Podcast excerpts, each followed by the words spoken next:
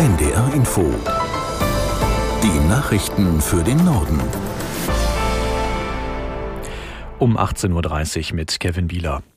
Kanzler Scholz hat heute im Bundestag eine Regierungserklärung zur Haushaltskrise abgegeben. Dabei hat er versichert, dass laufende Sozialausgaben nicht gekürzt werden. Allerdings fallen die Strom- und Gaspreisbremsen laut Scholz zum Jahreswechsel weg. Aus Berlin Philipp Eckstein. Scholz begründete das Aus der Energiepreisbremsen damit, dass es bundesweit wieder Strom- und Gastarife gibt, die unter dem Niveau der Preisbremsen liegen. Zudem sind die Gasspeicher voll, sagte der Kanzler. Mit plötzlichen Preissprüngen ist nicht zu rechnen. Und falls doch, dann sei die Regierung jederzeit in der Lage, kurzfristig gegenzusteuern. Innerhalb der Ampelkoalition hatte das von Finanzminister Lindner bereits angekündigte Aus zuletzt für Diskussionen gesorgt. Keine Antworten gab der Kanzler auf die Frage, wie die Ampel auch im Jahr 2024 ihre geplanten Projekte finanzieren möchte. Scholz verwies auf intensive Beratungen. Die Opposition überzeugte das nicht. CDU-CSU-Fraktionschef Merz warf Scholz vor, keine politische Richtung vorzugeben. Und wörtlich sagte er in Richtung Kanzler, Sie können es nicht. NATO-Generalsekretär Stoltenberg hat an die Mitgliedstaaten appelliert, die Ukraine über den Nahostkrieg nicht zu vernachlässigen.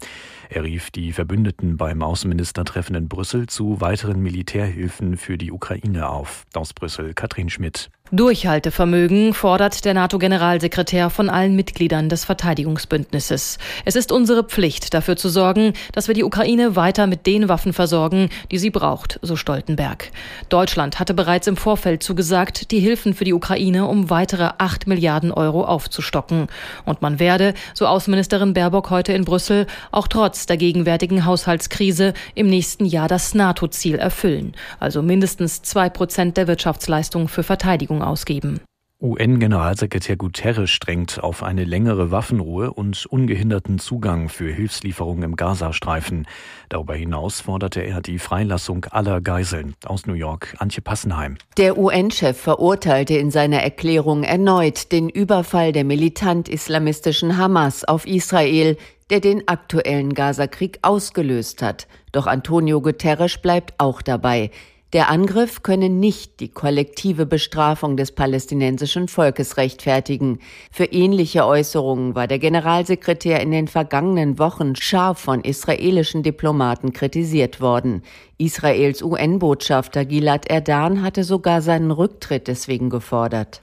Deutschland soll einen Milliardenbetrag aus dem europäischen Corona-Fonds erhalten. Das teilte die EU-Kommission heute mit. Aus Brüssel Holger Beckmann. Knapp vier Milliarden Euro können für die Bundesrepublik an Zuschüssen aus dem insgesamt knapp 800 Milliarden schweren europäischen Corona-Fonds freigegeben werden, teilte die EU-Kommission heute mit.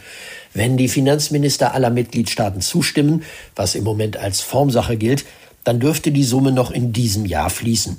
Beantragt hatte die Bundesregierung das Geld bereits im Spätsommer. Sie will damit den Ausbau der Elektromobilität und der Digitalisierung, etwa bei der Bahn oder in der öffentlichen Verwaltung finanzieren.